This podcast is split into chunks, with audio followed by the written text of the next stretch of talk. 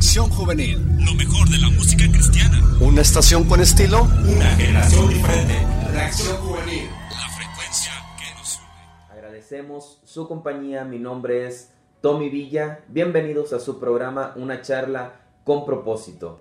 Dios les bendiga a cada uno de ustedes. Les invitamos de favor a que eh, le den like a nuestra página y compartan para que este programa, para que este propósito, para que este tema, para lo que Dios tenga que tratar en las vidas de las personas llegue a más gente y podamos siempre ser edificados en la palabra de Dios.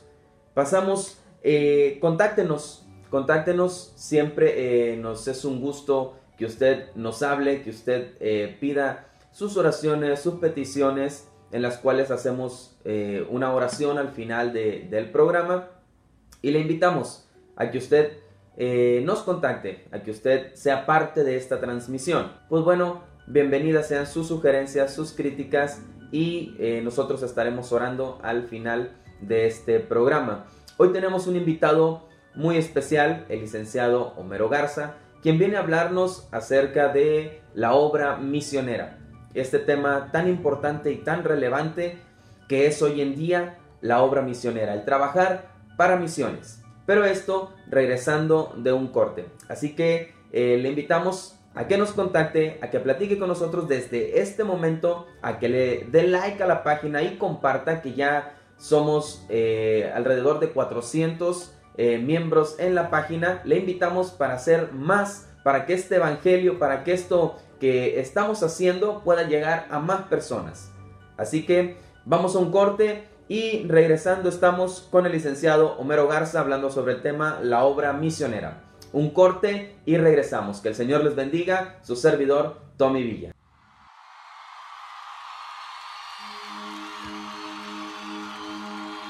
¿Dónde está la gente que está listo para más?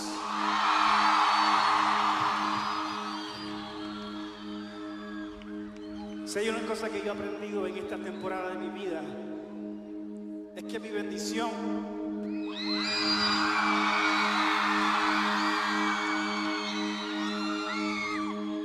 Mi bendición es mucho más que las cosas materiales que el Señor me pueda dar.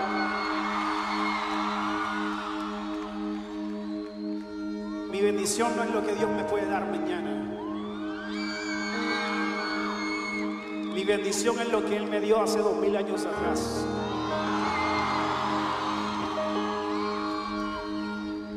Por si diga conmigo, Señor Jesús, que se escuche, Señor Jesús, tú eres, tú eres mi bendición.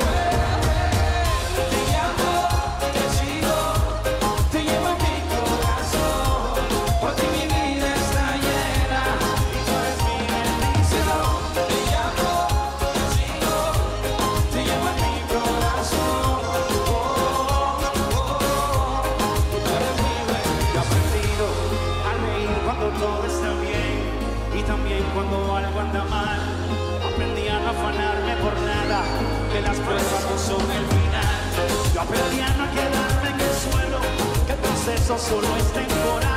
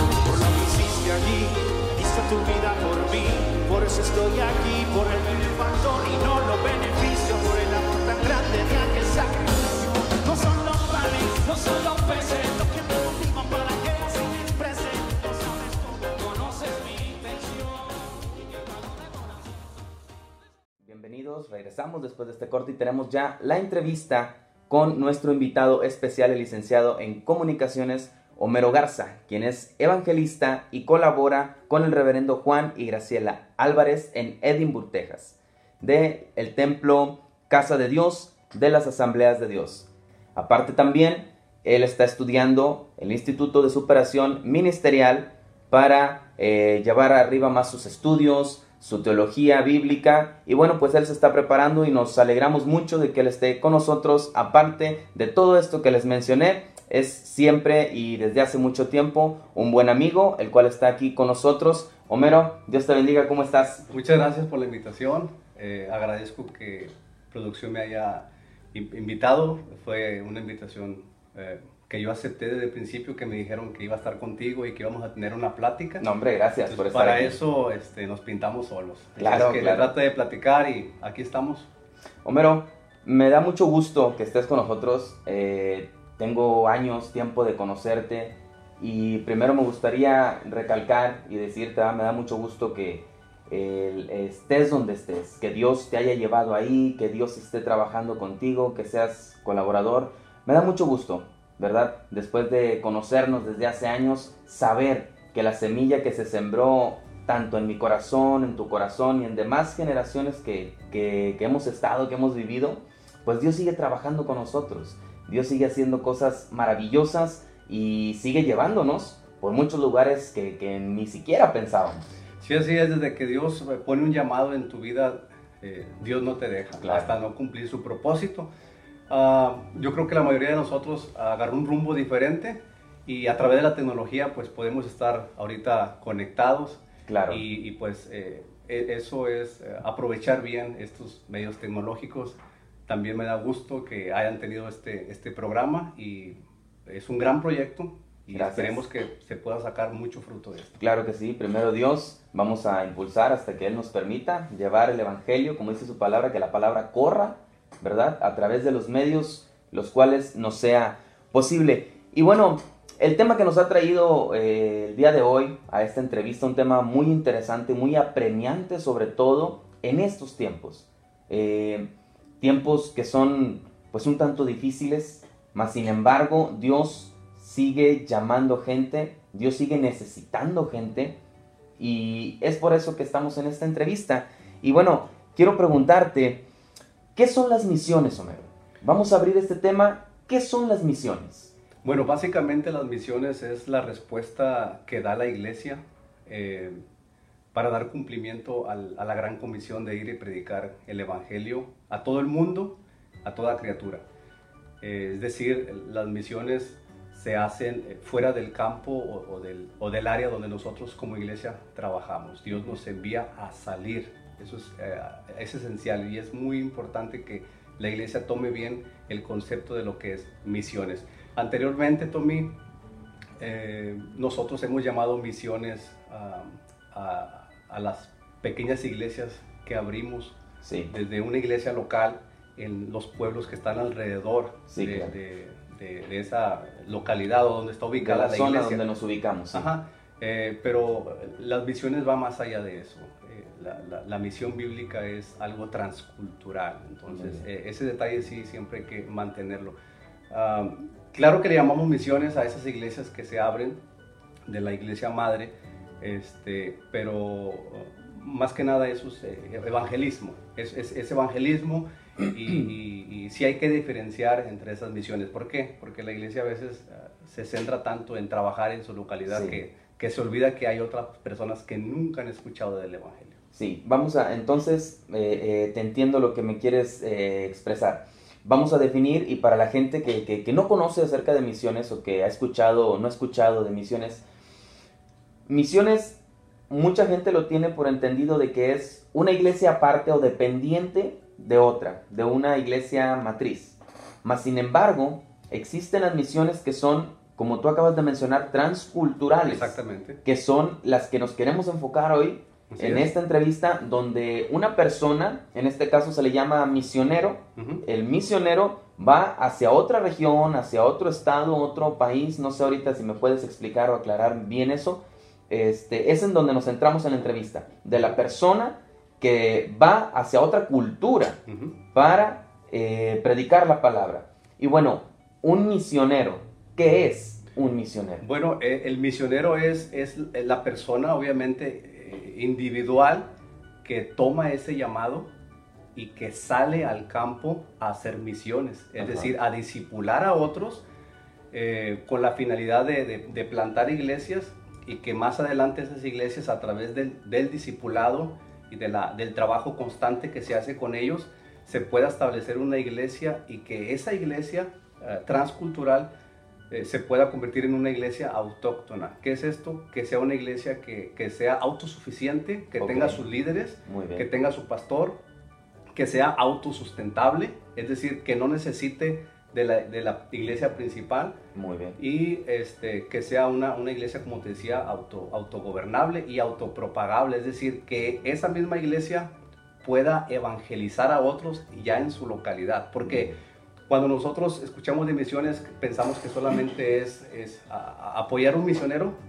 Y enviarlo al campo y, y sostenerlo de, de por vida, pero eh, Va más allá todo. va más allá, o sea, Sí. es todo un, un proceso que, que muchos de nosotros desconocemos Ignoramos, claro. o ignoramos, ¿verdad? Prácticamente, yo me incluyo con ellos, eh, ignoramos, pero a la medida que vamos estudiando un poco más de misiones, pues nos damos cuenta que, que es un gran trabajo y que necesitamos formar parte, parte de eso. Claro, bueno, y para eso estamos aquí. Esta es una charla con, con ese propósito, saber y dar a conocer a la gente, explicarles eh, acerca de este tema, lo que quizá la gente a lo mejor no ve o no conoce.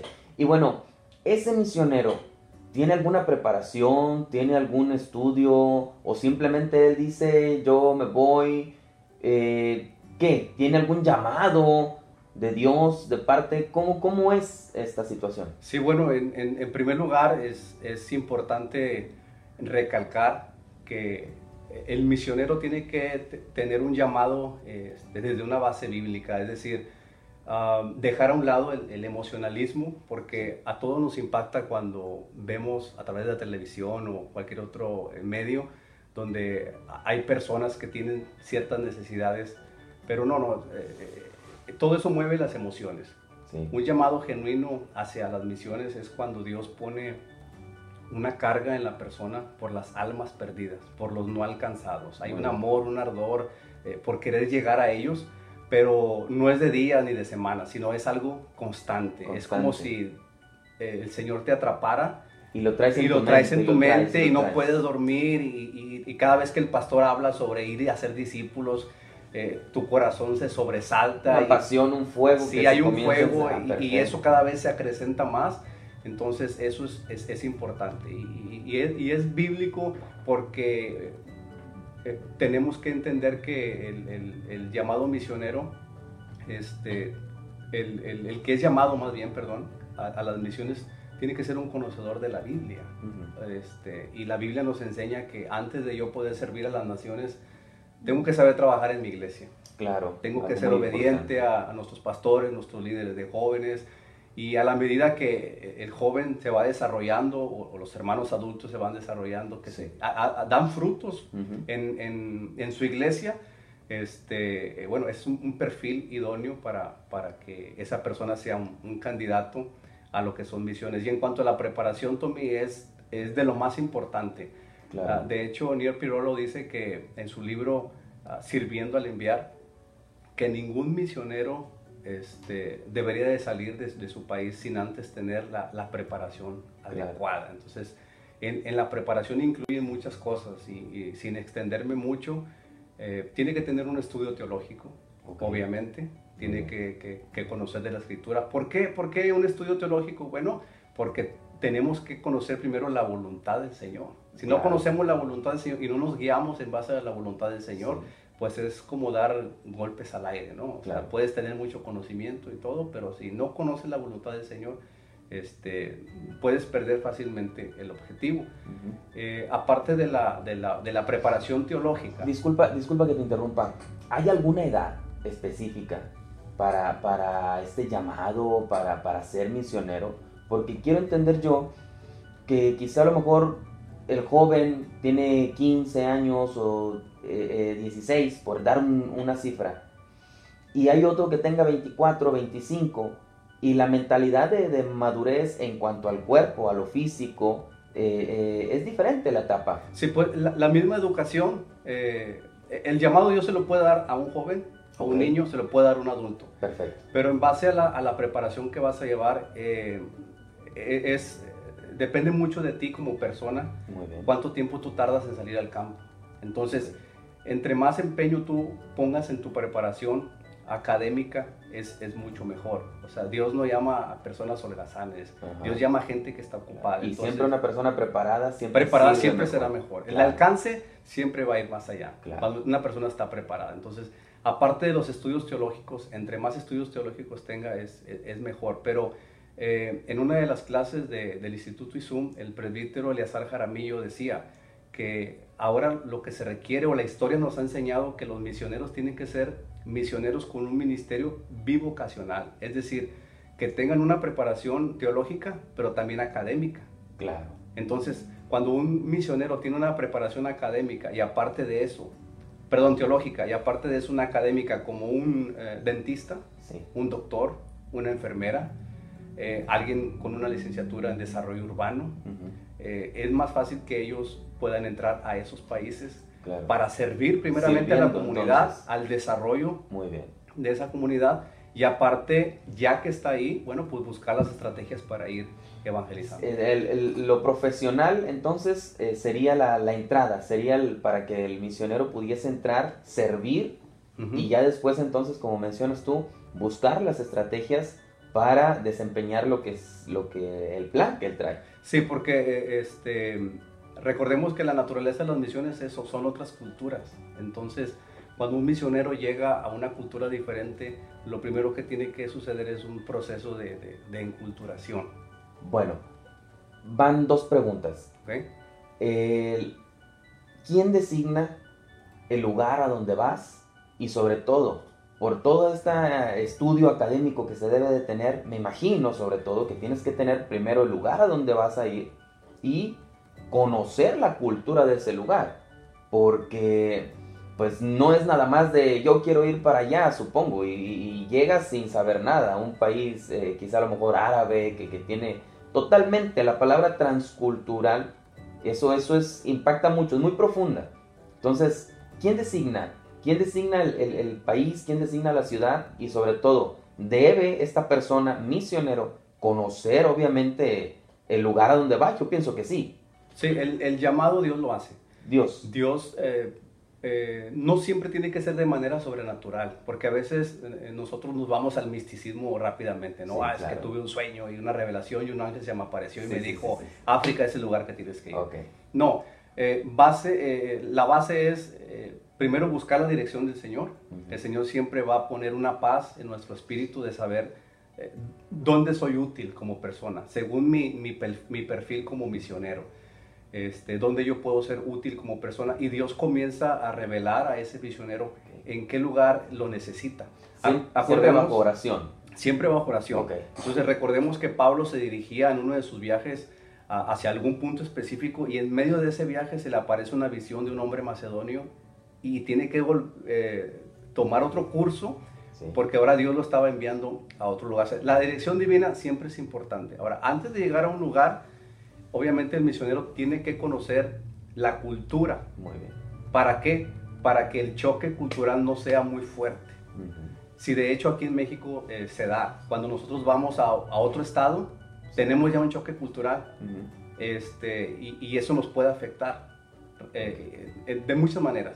Ahora imagínate cuando vamos a otra cultura totalmente Diferente. sí. distinta del otro lado del mundo. Entonces, ya cuando, se, se- cuando el misionero está convencido, cuando Dios ya convenció al misionero de que en ese lugar va a ser útil, eh, el misionero presenta su proyecto.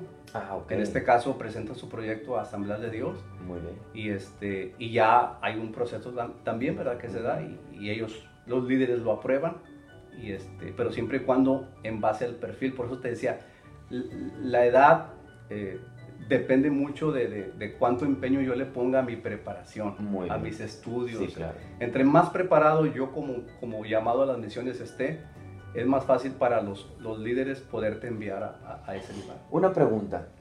Eh, y, y por qué se da, porque quizá a lo mejor lo he visto o, o- o porque sale a relucir esto y es básico. Tú mencionaste hace un momento la situación de, de las emociones y los sentimientos. Y mencionaste eh, la voluntad de Dios, mencionaste que Dios es el que guía, Dios es el que ordena. Hay personas que pueden ser, que se, pueden ser movidas por emociones, que, que tienen, por ejemplo, 17 años, nuevamente voy con esa edad, están cursando su preparación eh, secundaria, preparatoria, y dentro de esa emoción, o, o hay muchas veces que dicen, ¿sabes qué? Dios me está llamando, eh, eh, eh, ya me voy, voy a dejar todos los estudios, voy a dejar todo porque el llamado Dios me lo está haciendo ya. ¿Qué nos puedes comentar acerca de eso? ¿Qué recomendación nos das? Bueno, pues en primer lugar, un joven de 17 años, para empezar, no tiene la preparación académica para salir. Muy bien. Entonces, el primero que debe de, de ponerle un, un stop es el pastor. Perfecto. Es el, el líder más cercano. Muy bien. Este, ¿Para qué? Para que eh, ese problema emocional pueda ser atacado inmediatamente y enseñarle que ese joven necesita una preparación. Por ejemplo, te voy a dar un caso de un misionero. Sí, claro. Un misionero tiene por lo menos tener un instituto bíblico, que Ujú. son tres años. Aparte de eso, tienes que ir a otra escuela para misioneros que se llama CAMAD, Ujú. que está en, en el estado de Oaxaca, Oaxaca. y, y son eh, dos años aproximadamente. Muy bien. Después de eso, um, tienes que tener tiempo para tu educación secular. Entonces, si nada más tienes una preparatoria, no te va a ayudar. Ok. Necesitas una, una vocación que ayude según las características del pueblo. Supongamos que eh, el lugar a donde vas eh, es, no sé, la selva amazónica. Y resulta que allá eh, tienen algunos eh, problemas con, con niños que son maltratados. Ok. Entonces, sí, tú tienes que buscar una, una profesión que te ayude como la psicología, por ejemplo. Entonces Ajá. comienzas a tratar con niños. Muy Pero eso bien. te va a llevar otros cuatro años. Ok, sí, Ajá. sí. Entonces, si aún así, Tommy, hay un problema de, de- de emociones, porque las- nosotros somos humanos y vivimos Claro. con las emociones, Al se dispara. todo lo que da, sí. Ajá. Si aún así, Asamblea de Dios tiene profesionistas que te hacen un, un test psicológico antes de salir. Y si ese evaluador te pone una tachita, no puedes no. salir tampoco. Ah, mira. ¿Por qué? Eh, decía el, el presbítero Escalante, las misiones no son un escape de nuestras emociones. Porque ha, ha- ha habido casos de señoritas que si el no- el novio la dejó y se siente abandonada, se siente en depresión y dice, ah, las misiones pueden ser un escape para mí porque me voy a a otra cultura, algo diferente. Salir de... Tengo la preparación, tengo el llamado, tengo todo. Y lo que va a ir a hacer es ir y fracasar en ese lugar. O sea, su labor misionera va a fracasar porque las emociones van a ser más fuertes, se van a disparar más fuerte. Ok. No, es, es, es algo muy, muy tremendo. Y después el culpable, entonces buscan culpar a alguien, o Ujú. Dios me dejó, o Dios. Exacto. Entonces ahí es donde hay un. Se hay un puede choque. frustrar el, el- el- el llamado. El llamado. y, y esa persona que pudo ser de impacto a otra nación, este, probablemente ni siquiera ya colabora en, en- en la iglesia, en la propia iglesia. Entonces, es, Vamos a un corte, Mario, ¿qué te parece? Claro, claro sí. Vamos a un corte. Vamos a un corte, este, producción que nos mande un corte y regresamos con esta interesantísima entrevista con el licenciado Homero Garza. Un corte y regresamos.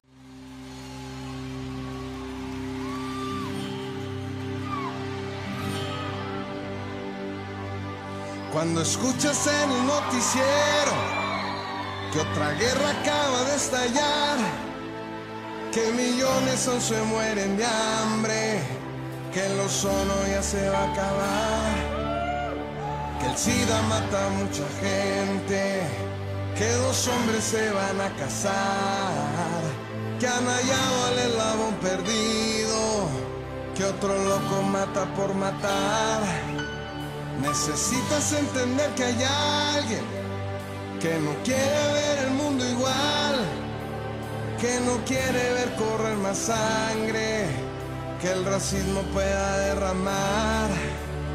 Necesitas entender que hay alguien que su vida vino a derramar, que no quiere ver más en la calle a los niños sin mamá y papá. Y hay una esperanza para el mundo hoy. Hay una esperanza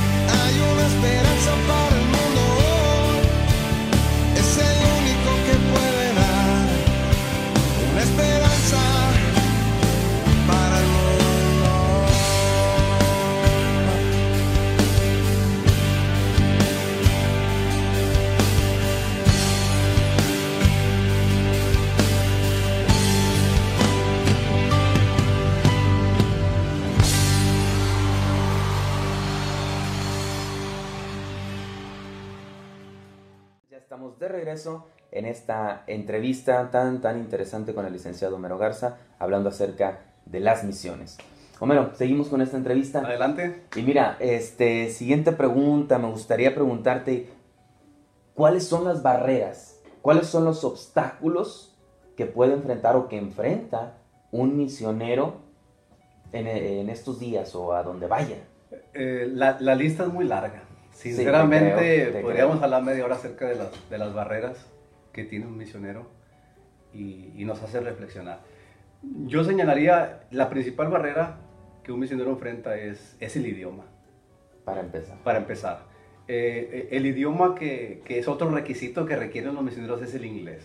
Si un misionero no habla inglés, es muy difícil que pueda salir al campo. ¿Por qué? Porque el inglés es el idioma universal. Sí. Entonces nosotros acabamos hace dos meses de venir de España y en cada aeropuerto todo es inglés. Inglés. O sea, no importa el lugar de Europa donde tú estés, es el inglés.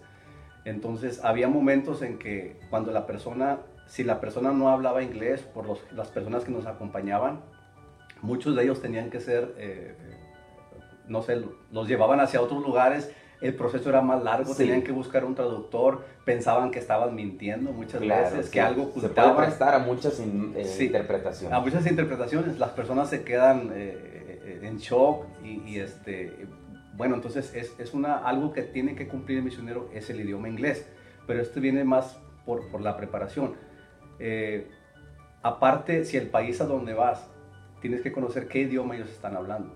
Por ejemplo, hay países en África donde el idioma es, eh, oficial es el francés. Entonces, tú como, como mexicano tendrías que ha- ha- hablar inglés primero, después aprender el francés Francés. Para poder hacer el proceso de que te decía hace rato de enculturar, de enculturación. El- e- ese proceso se va dando poco a poco en, cuando tú vas penetrando en otra cultura. Claro. Entonces, si tú llegas ahí y no sabes hablar francés, pues prácticamente ya es una barrera. Sí, claro. Pero añadamos, vamos a añadir, perdón, que aparte del francés, el lugarcito donde tú vas eh, es una etnia. Entonces esa ese grupo étnico tiene otro lenguaje, el somalí, por ejemplo. Ok. Entonces estaríamos hablando de saber Ya inglés, son tres. ya son tres.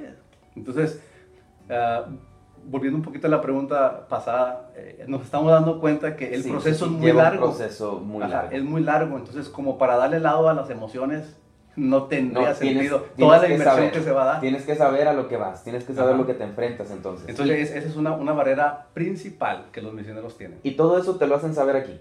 Todo eso antes de salir. Tienes tú, Sí. eh, tiene- tienes que tener esa preparación, cumplir Sí. con todos esos requisitos para poder ser eficaz. En, en la vas. cultura donde Dios te, te, En la cultura. te llamó.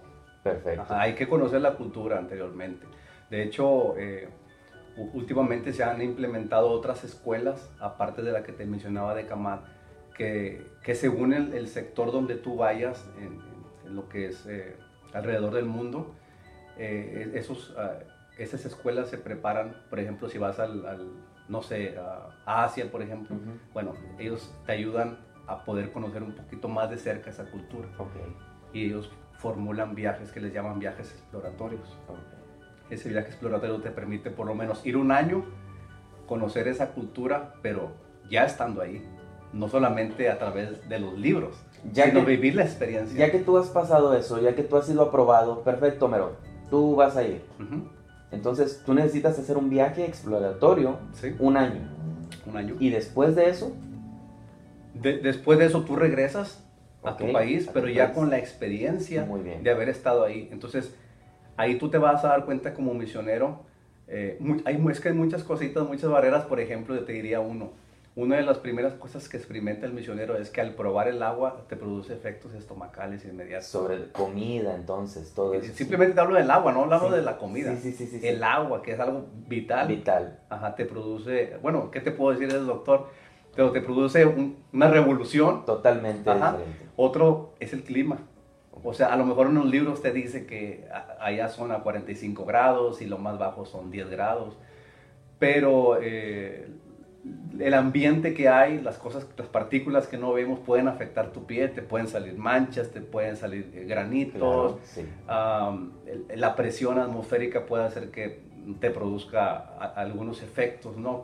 no sé si eh, te, te duele la cabeza, sientes mareos o algo. Sí, sí, sí. Entonces todas esas reacciones tiene que verlas y vivirlas el misionero para saber qué efectos va a tener. Entonces en el regreso se hace otra evaluación. Ok, perfecto. Ajá. Entonces, eso es lo que con lo que choca un misionero. Ajá. Aparte estamos hablando sí de las barreras. Sí, pero son barreras generales, ¿verdad? Llega, lle- llega el misionero y, y lo primero con lo que choca o con lo que se topa Ujú. es con todo este tipo de cosas. Sí.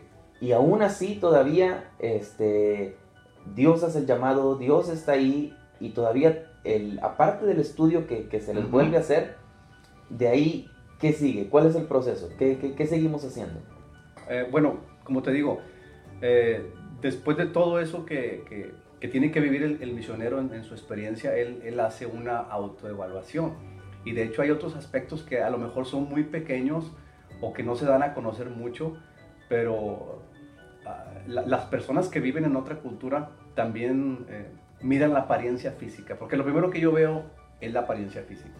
Entonces es importante también que el, el- el misionero tenga un perfil que se pueda acercar a la cultura de ellos. Muy bien. Porque cuando son enviados, no sé, por ejemplo, a un país asiático, bueno, por lo menos que tus ojos sean un poquito rasgaditos, que tu piel sea un poquito ah, entre, entre blanco y, y Aperladito. aperladito, ¿sí? ¿Para qué? Para que no te vean luego. Es como, por ejemplo, si tú y ahorita caminamos por, eh, por la, la plaza Ajá. y, y- y vemos a un afroamericano, nos va a llamar Sí. la atención. Sí, claro. Y, lo eso ya es, un- ya es un- una barrera, Claro. Ajá, porque no sabemos si habla nuestro idioma. Ajá, detalles así. Entonces, el, el- el- el- el viaje exploratorio pues te va a llevar a, a- a tener un análisis mejor del- del- de, lo que se, de lo que se pretende lograr. Y, este, y si el misionero regresa, y una vez que se haga la evaluación, bueno, el misionero tiene que este, comenzar nuevamente a recaudar fondos para poder eh, hacer eh, un viaje, pero eh, tem- no temporal, sino vaya de por vida o, o lo podemos llamar ya. Algunos años, dos. Sí, algunos tres, cuatro años. Cuatro años. Sí, se recomienda, se recomiendan cuatro bien, años. Cuatro años. Oye, bueno, y entonces hablamos acerca de, de la apariencia, de lo físico. Obviamente, si hay una persona que quizá a lo mejor eh, padezca de presión alta, alguna enfermedad. ¿verdad? O, o, por ejemplo, lo más común, vas allá, como bien lo mencionabas, acerca de, de diferentes cosas que nos pueden afectar, otro tipo de mosquitos, otro tipo de insectos, Claro. otro tipo... Me imagino que tiene que llevar sus vacunas o tiene que llevar un- algún medicamento Sí. para la presión. ¿Qué pasa con esta gente? ¿Qué, qué, qué- qué puede pasar allá? Sí, si los problemas se hacen graves, el misionero tiene que regresar. Ok, Ujú. Y no se termina ahí su llamado. Eh, al final de cuentas somos llamados a servir. Claro. Entonces, su, su llamado no termina ahí. Se va a buscar, le ayudan a buscar otra este, localidad donde esa persona pueda trabajar y se, se- se sigue el mismo procedimiento. Porque, Tommy, es importante que las personas que nos escuchan, si tienen un llamado misionero, entiendan que eh, si tú vas a un lugar y lo único que va a pasar es enfermarte, pues a, a nadie va a servir una persona que Sí, está, claro, que está enferma. enferma, ¿no? Entonces nosotros queremos misioneros sanos emocionalmente, buscamos misioneros preparados y buscamos misioneros que, que- que tengan la, la capacidad de, de- de- de soportar todas estas eh, barreras, siempre y cuando su salud no, no se vea afectada. no se ve afectada, sí, totalmente. Bueno, y entonces, después de todo esto, ¿por qué es necesario ir? ¿Por qué no puedo trabajar aquí? ¿Por qué no puedo a lo mejor este, estar aquí y, y a lo mejor en mi confort? ¿Por qué es necesario ir? Bueno, porque primero es- estamos cumpliendo con la gran comisión y la El mandato bíblico. el mandato bíblico. O sea, es ir y predicar el evangelio a, a todo el mundo, Claro. a toda criatura, que ahí incluye eh, todos los grupos étnicos. Por eso el proceso es, es largo, para poder eh, impactar en, en- en esos lugares. Este, yo sé que habrá muchas personas que, que no le hayan sentido el salir, el invertir, porque es una inversión muy grande Sí. para salir a otro lugar si aquí tenemos muchos problemas en nuestra localidad. Sí, pero ese es el trabajo de evangelismo que hacemos nosotros diariamente. Recordemos que la palabra del Señor dice, y en Hechos 1.8, y recibiréis poder, y me seréis testigos en Jerusalén, Sí. después dice en Judea, luego en, en Samaria, Samaria. y hasta lo último de la tierra. Ahí incluye otras, otras lenguas, otras etnias. Noso- el trabajo evangelístico que nosotros hacemos de campañas, el evangelismo personal, lo hacemos con nuestra familia. Ujú. Ajá, Eso es lo, lo principal. principal. Ajá, Lo hacemos con nuestros amigos, lo hacemos en el trabajo, lo hacemos en nuestra ciudad. Y, y- y- y esas puertas se van abriendo poco a poco, nos vamos ensanchando, como, Claro. como iglesia vamos cumpliendo, pero no se, no se tiene que quedar así, porque el Señor quiere involucrar a todos. A todos. Dice la palabra del Señor, ¿y, cómo irán si no hay quienes prediquen? Sí. Ajá, entonces ese es el trabajo de nosotros. De hecho, el pueblo de Dios le pasó. El pueblo del Señor se centralizó tanto en, en su, en su pueblo, eh, hizo las promesas suyas solamente, y el Señor tuvo que enviar una persecución. Se oye fuerte, pero tuvo que haber una persecución para que ellos pudieran esparcirse, para poder ah, dispersarse, perdón, puedan eh, salir a otros lugares y, y- y presentar el Evangelio que nosotros recibimos por Sí, gracia. Entonces, lo mismo como iglesia tenemos que hacerlo. Una iglesia que no produce misioneros eh, es, es una iglesia que está condenada a, a morir. De hecho, por conocimiento, eh, según sé yo, que el Evangelio llegó a México eh, a través de un misionero que, que venía de, de Estados Unidos. Ujú. Entonces, a raíz de que él llegó, eh, nosotros aquí, la localidad Nuevo León, el país, pues conoce, conoce parte de, de la palabra. Sí, conoce porque la hubo una persona que atendió al llamado, Sí, que estuvo preparado, claro. que fue enviado por sus pastores, por sus líderes, que recibió el apoyo necesario para trabajar en México y, y a lo mejor el fruto no lo vio en ese momento. Pero ahora eh, todas estas iglesias que hay, claro. todo esto eh, que para nosotros es una bendición, pues son parte de, de un buen trabajo. De hecho, la palabra eh, apóstol quiere decir enviado. Sí. Entonces, esos son los verdaderos apóstoles. Aquellos que atendieron el llamado a, a- a las misiones, a predicar el evangelio fuera de, de- de su área y este, que plantaron iglesias, que dejaron liderazgo. este, esos son los verdaderos apóstoles. Bueno, y a lo mejor cambio un poquito el, sentido. Eh, me estás hablando acerca de, de un sostenimiento, me estás hablando acerca de recaudar fondos. La economía, ¿cómo gira en torno a un misionero? ¿Qué es lo que tiene que hacer? ¿Cuánto tiene que juntar, gastar? Y, y, pues, ¿qué es lo que le alcanza para estar allá? ¿Cómo es la economía de un misionero? Bueno, eh, depende del lugar a donde el misionero es, es llamado. eh, se tiene que hacer un análisis para... Lo que no queremos es comprar un boleto de avión para un misionero y, y que el misionero le haga como quiera. ¿no? O sea, ya, ya estás preparado, ya tienes todos los requisitos, aquí está tu boleto de avión.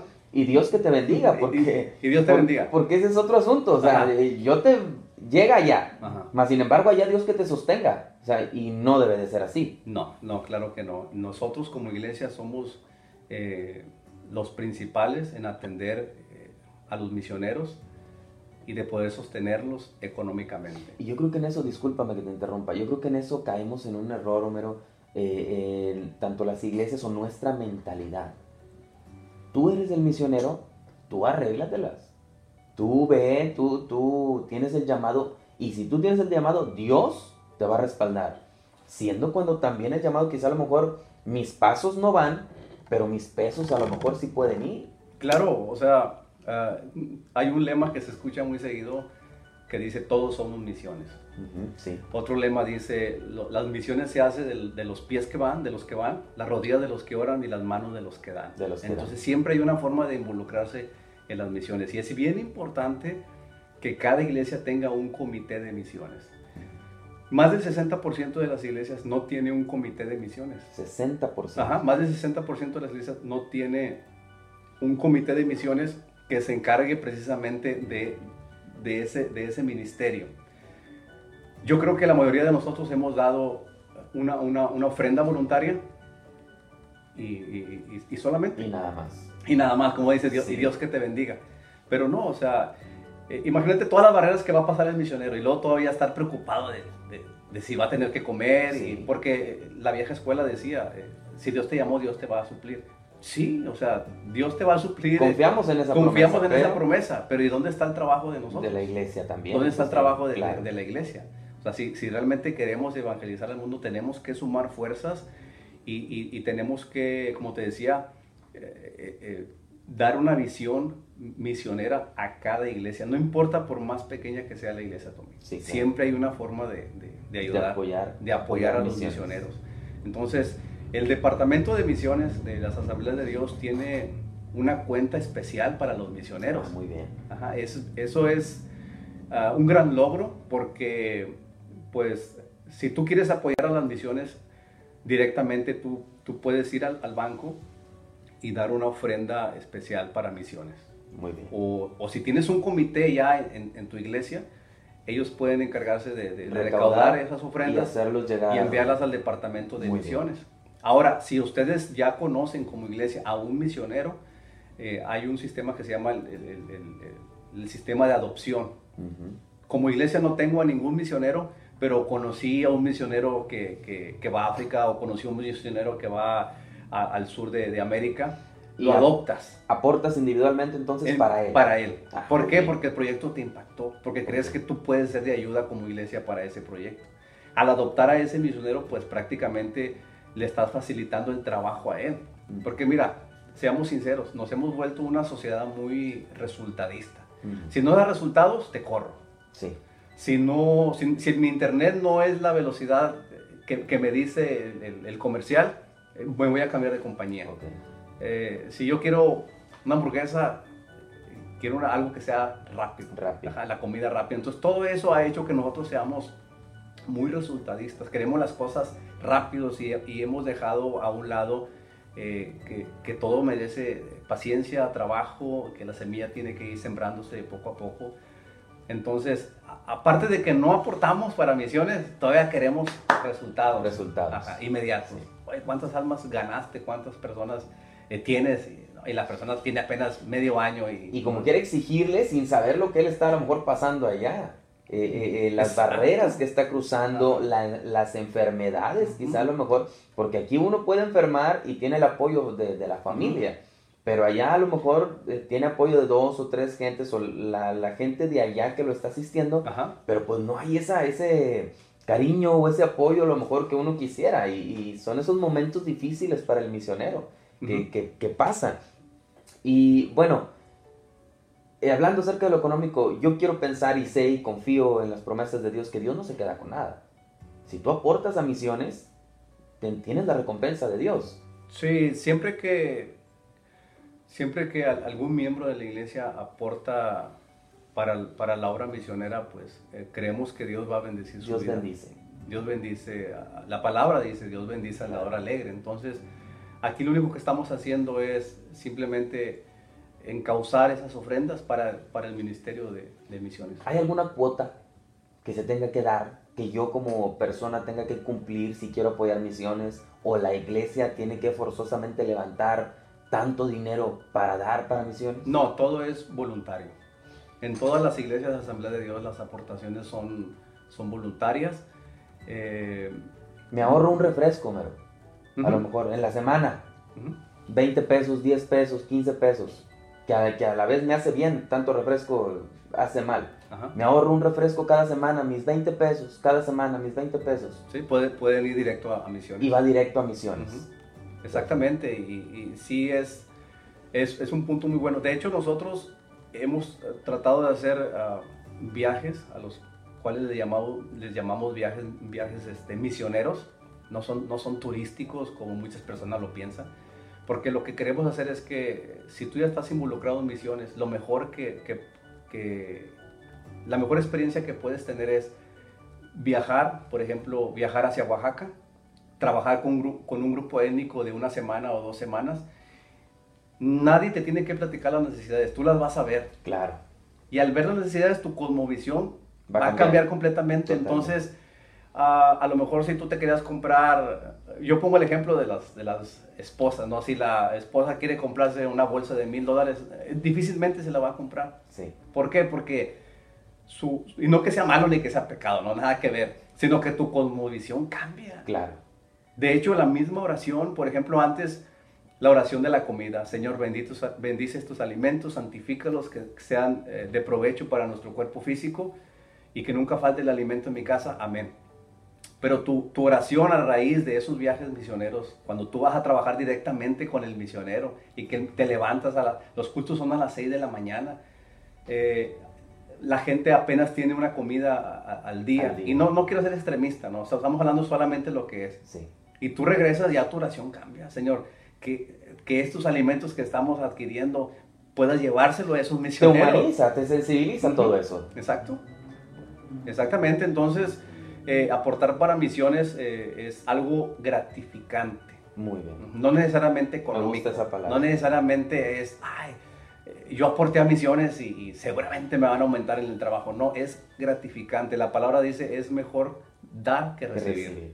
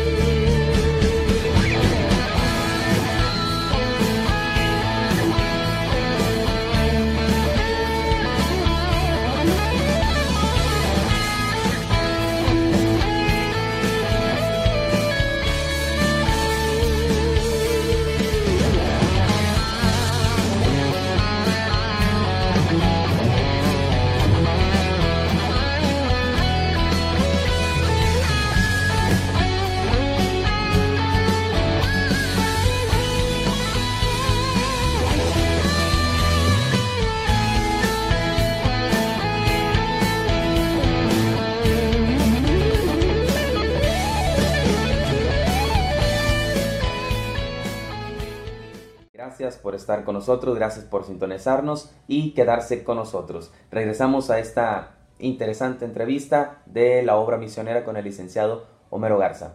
Homero, regresamos. Pregunta, ya para ir aterrizando, para ir eh, eh, dándole propósito a esta charla. Ajá. ¿Cómo puedo yo involucrarme en la obra misionera? Bueno, eh, como, como te decía, es, es importante que, que lo hagamos a través de, la iglesia. Es, bien importante. ¿Por qué? Porque eh, el, trabajo para apoyar a las misiones pues tiene que tener el apoyo, el apoyo pastoral obviamente, para, para apoyar la, las misiones y se puede hacer desde un comité de misiones. Si la iglesia formula un comité de misiones que es muy sencillo, este, podemos dar aportaciones o parte de las ofrendas que se, que se recauden voluntariamente pueden ir designadas a cada, a cada misionero o puede ser en general al departamento de misiones y ellos saben cuáles son las necesidades de los, de los, de los misioneros, ¿verdad? Eh, hay otras formas de, de, involucrarte en misiones, no solamente dando, también eh, podemos participar en la promoción. Promoción. Ajá, la promoción. Eh, yo puedo ser un promotor de misiones. Okay. Por ejemplo, el trabajo mío es ser un promotor de, de misiones. ¿Y cómo desarrolla eso? ¿Qué es? ¿Cómo lo bueno, en primer lugar, eh, tú buscas un proyecto de tu agrado, buscas un proyecto que te llame la atención y ese eh, pides información del proyecto. Proyecto estamos hablando, disculpa, estamos hablando de de, de un misionero que de, tiene su plan para ir a trabajar a Sí, podemos okay. hablar de un proyecto que apenas comienza de un misionero que todavía no sale al campo, Perfecto. pero que ya tiene su, su proyecto. Muy bien. Okay. Que ya tiene este, bien definido cuál es el lugar donde va a trabajar. Muy bien. Eh, puede ser una misión transcultural dentro del país, por ejemplo, en una etnia, Muy bien. al sur del país o incluso al norte del país. Eh, puede ser eh, un proyecto, entonces quizás siempre te llamó la atención eh, trabajar con una etnia mexicana. buscas un proyecto que trabaje con ellos o que apenas comience y puede ser un promotor pero tienes que pedir primero información claro. de ese proyecto. Te pones en contacto con el departamento de misiones, ellos te vinculan con esos misioneros y ellos te van a dar uh, flyer, folletos, boletines y tú vas a ir enriqueciendo el, el, el, el conocimiento ¿verdad? Del, del, proyecto. Tienes que estar documentado. te vas a empapar, totalmente. va a haber una etapa de enamoramiento, ¿no? Donde, claro. wow, qué padre. Entonces tú haces ese trabajo a través de las redes sociales de apoyar este proyecto, de que es necesario que oremos. Eh, y esa es otra forma también. Eh, los comités de misiones dentro de las iglesias apoyan mucho en la oración de los misioneros, porque ellos hacen boletines eh, creo que es cada dos meses. El boletín se lo envían al comité de misiones. Tú como parte del comité de misiones lo recibes el boletín y ahí va a venir una lista de cuáles son las peticiones de oración. Entonces ahí puede ser que el misionero esté pasando por una crisis financiera, puede ser que el misionero tenga alguna opresión, eh, eh, puede ser que el misionero eh, esté construyendo un techo para, para, los habitantes. Entonces todas esas peticiones se ponen en oración. Entonces entre más personas estemos involucradas en oración, tú sabes que la oración es poderosa. Y cuando oramos con fe, Dios, Dios responde. Y esas oraciones son a favor del proyecto misionero. Una forma entonces, recapitulando, disculpa, es dando, siendo promotor y este, involucrarte en oración. Involucrarte en oración. Llevamos tres. ¿Hay alguna otra más? Ah, bueno, uh, o ya siendo más específicos en algo. No, pues eh, relativamente son eh, las... En eso se basa. Sí, en eso se basa. Muy bien. Pero eh, tiene que ver mucho el proyecto, Tommy. Okay. Ajá, si el proyecto es un proyecto que abarca más áreas, entonces eh, vas a necesitar eh, eh, más soporte en, por ejemplo, si, si, si, tu trabajo es, no sé, por ejemplo, colaborar con, con los niños y los niños no tienen este, ropa, por ejemplo, no necesariamente aportas económicamente, sino que puedes dar ayudas, en este caso con materiales, si, si, lo que ocupan es ropa, o algo, bueno, se, se, busca ¿no? con las iglesias que den donaciones de no sé, de un trabajo humanitario, un trabajo humanitario. Eh, en ropa. Ah, ropa en buenas condiciones, buenas condiciones. Eh, si los niños lo que necesitan son, ah, batallan con, con, los útiles escolares y todo eso, bueno, también se pueden recaudar eh, libretas, lápices, crayones, todo ese tipo de cosas que, que, les puedan ayudar a ellos para solventar ese problema. Entonces, depende mucho en dónde está trabajando el misionero, qué es lo que está haciendo. Por eso tiene que ser un proyecto que te llame la atención, que, que te impacte y que, y que, tú creas que ese es el proyecto ideal para que tu iglesia esté apoyando. Tiene que haber un motor que te impulse, aparte de que te enamoras del proyecto, aparte de que te enamoras de misiones, eh, eh, ese motor te, te, humaniza y entonces ahora sí comienzas a, echar a andar eh, la máquina si te preocupa a lo mejor, como dices tú, la ropa o alguna otra carencia o necesidad que, que esté el misionero pasando, pues te enamoras de eso y, vas y consigues y haces el esfuerzo. Y es una forma también entonces de apoyar o aportar para misiones. Ajá, por ejemplo, eh, conocimos a, un misionero y uno de sus planes es eh, poder trabajar en, públicamente. Entonces, eh, lo que llamaríamos aquí el evangelismo en las calles, ¿no? Pero él no tiene las personas para poder hacerlo.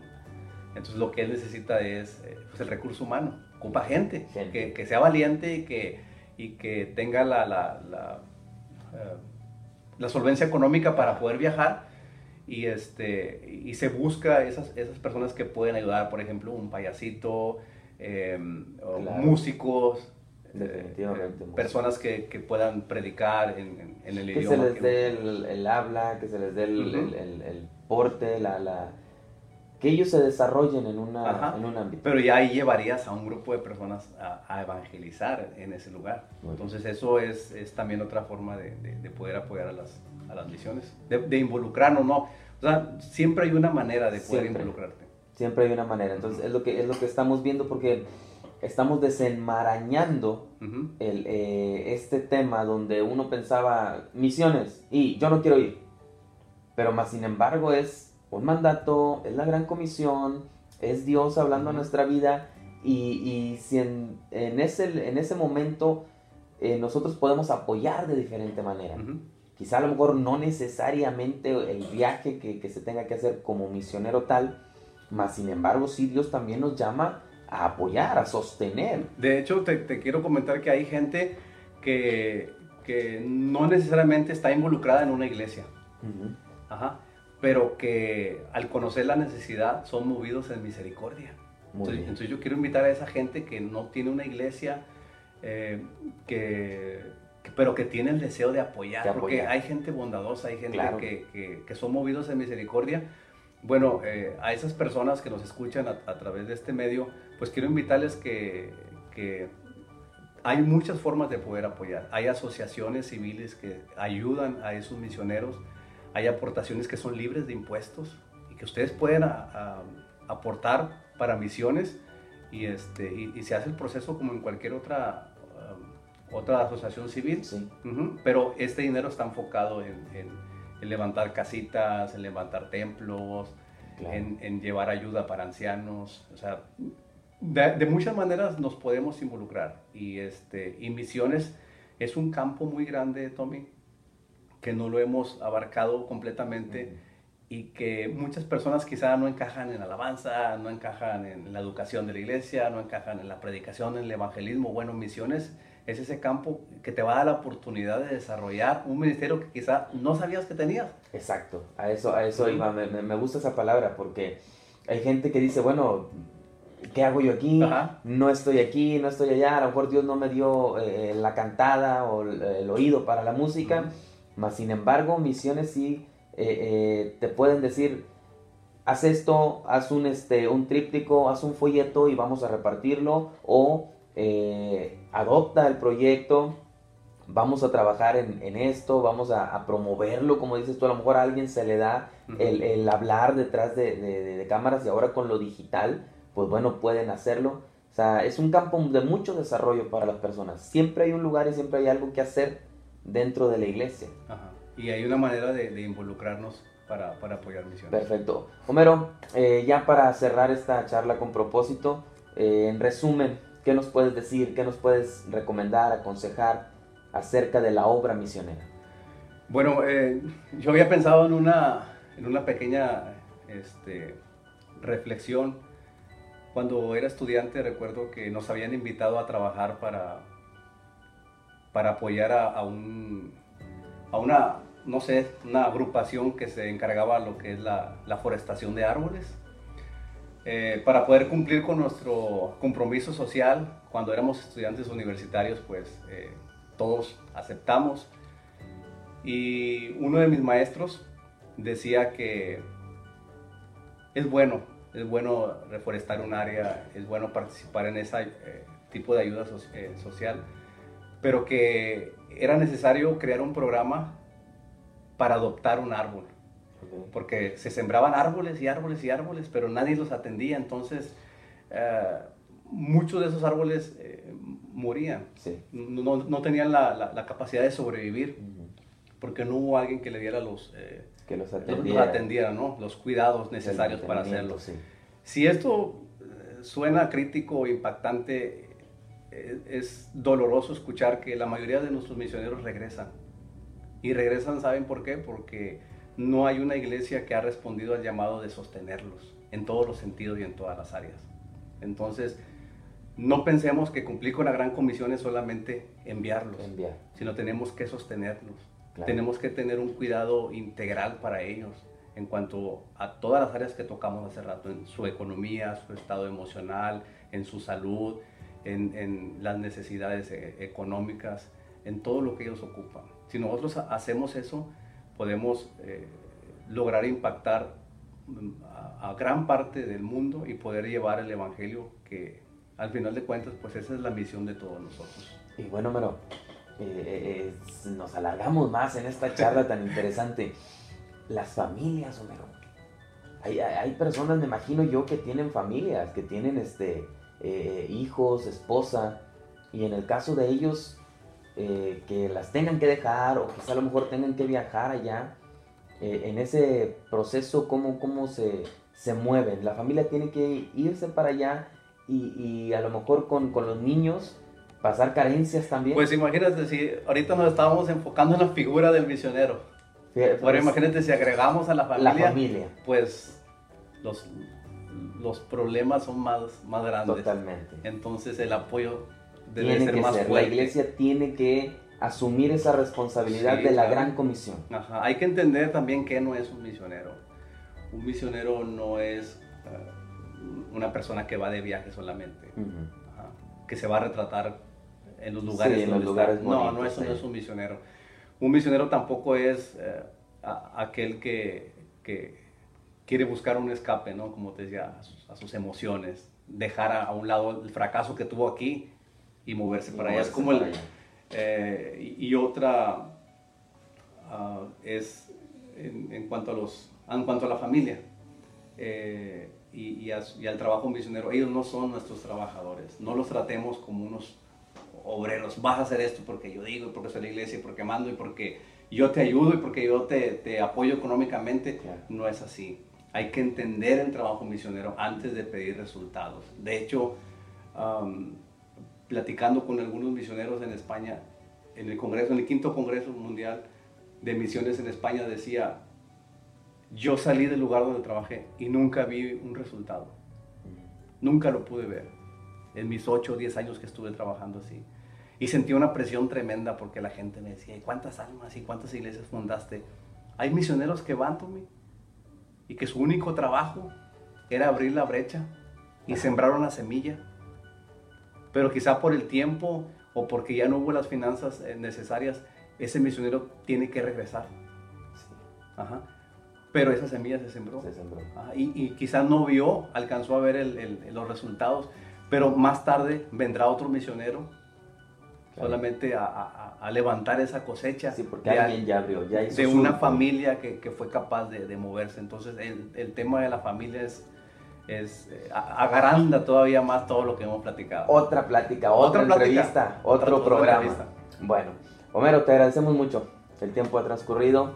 Muchas, muchas gracias por estar con nosotros. Gracias por compartir este tema tan interesante eh, de la obra misionera y concientizarnos más acerca de lo que es mis misiones. Eh, si gustas este, dar algún anuncio, si gustas dar alguna, este, despedirte de las personas que nos están escuchando, los que nos están viendo.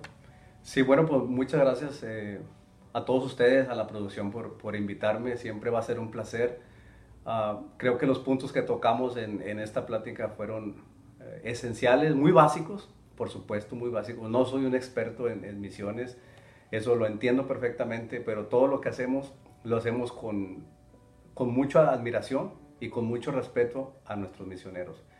Y quiero decirles que aportar para la obra, misionera ha sido lo más gratificante que nos ha pasado. Hablo como familia. Eh, imagínate si toda tu iglesia se involucra en, asamblea, en, apoyar a las misiones, eh, tus hijos, es importante que ellos conozcan también qué son misiones. Muy bien. Muchas gracias, Homero. Dios te bendiga. Gracias. Vamos a un corte y regresamos para finalizar esta charla con propósito. Dios bendiga la vida del licenciado Homero Garza quien nos ha traído este interesante tema y todavía falta mucho más por, por platicar, ahondar en todo eso. Pero, iglesia, tú que me escuchas y que quizá a lo mejor no asistes a lo mejor a alguna iglesia, mas sin embargo tu deseo es dar, es ayudar, aportar, ya conocemos entonces cuál es el, el mover, cuál es el procedimiento.